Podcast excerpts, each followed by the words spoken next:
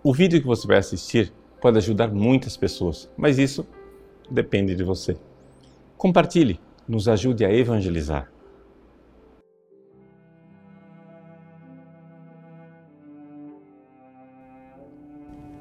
Em nome do Pai, do Filho e do Espírito Santo.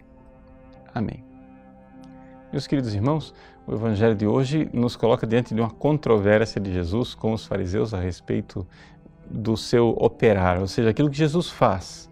De onde vem? Vem de Deus ou vem do demônio?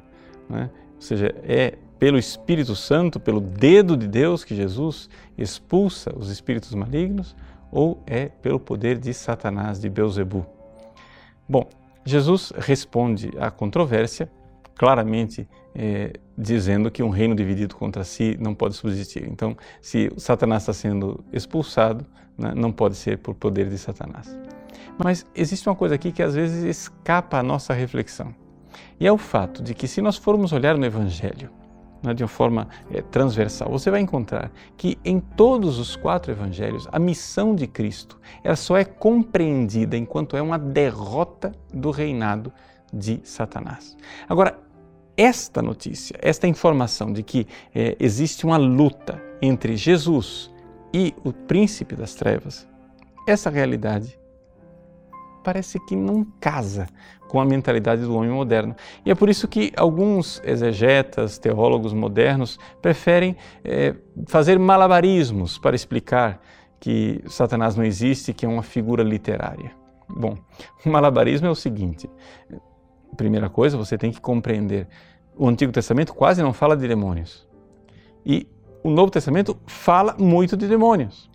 Ora, qualquer aspecto da Bíblia que você pegar, o Antigo Testamento, ele é primitivo, ele é inicial, ele não é a revelação plena. E quando chega o Novo Testamento, todo mundo diz: agora sim, nós estamos entendendo como é que são as coisas de fato. Mas se é assim, então quer dizer que realmente Jesus veio revelar que ele tem uma batalha contra Satanás e contra o príncipe das trevas e que não dá mais para a gente ficar disfarçando. Como é possível que somente com relação ao demônio as coisas aconteçam ao contrário? Ou seja, o Antigo Testamento era menos, o Novo é mais. Agora, com o demônio é o contrário. O Antigo Testamento está melhor na foto, porque ele não fala de demônio nenhum, de repente aparecem os demônios e aí ficamos todos primitivos no Novo Testamento. Não pode ser verdade. Então, é que nós precisamos então compreender de fato qual é a libertação que o Cristo veio nos trazer. E a realidade é a seguinte: nós, seres humanos, somos escravos, sim, e somos escravos de Satanás. E ele é o nosso grande inimigo. São Paulo diz assim: não é contra a carne contra o sangue, contra os espíritos malignos que vocês combatem. Então, se nós tivermos bem claro quem é o nosso inimigo, aí sim nós podemos viver aqui no mundo a fraternidade. Quando, por exemplo, um irmão vai e passa a perna em mim, me xinga, faz alguma coisa contra mim, eu vou ficar contra o irmão? Bom, se eu for lá e me vingar daquele irmão, e o meu irmão é o meu inimigo e eu venço o meu irmão, então de fato eu venci. Mas se o meu inimigo é o espírito maligno, se o meu inimigo é Satanás e os seus demônios, ao me vingar do meu irmão e ao trucidá-lo, na verdade eu fui derrotado. Por quê? Porque eu estou fazendo aquilo que o meu inimigo quer.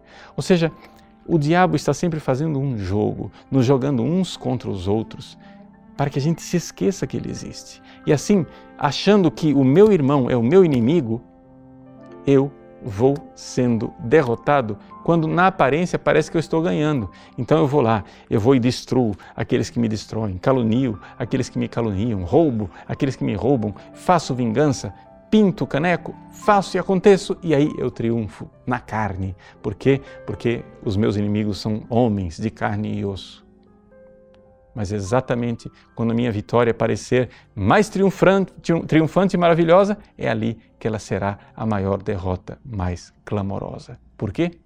Porque eu me esqueci quem era o meu inimigo. E o meu inimigo era Satanás.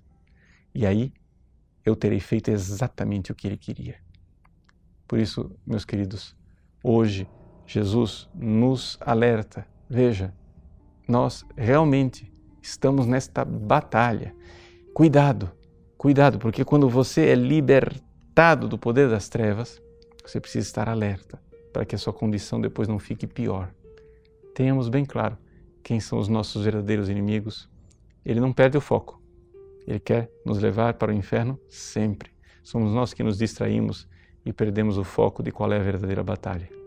Que Deus abençoe você. Em nome do Pai, do Filho e do Espírito Santo. Amém. Gostou do nosso conteúdo? Pois bem, o nosso site faz questão de ser um eco da doutrina católica, do magistério de sempre. Muitas pessoas escrevem para nós diariamente dizendo que mudaram de vida, dando seus testemunhos. Quem sabe uma dessas pessoas que está esperando para mudar de vida é um amigo seu. Nos ajude a compartilhar, nos ajude a evangelizar. Se você curtir a nossa página, compartilhar nas redes sociais, pessoas podem salvar as suas almas. Deus usa instrumentos tão simples para transformar os corações. Que Deus abençoe você.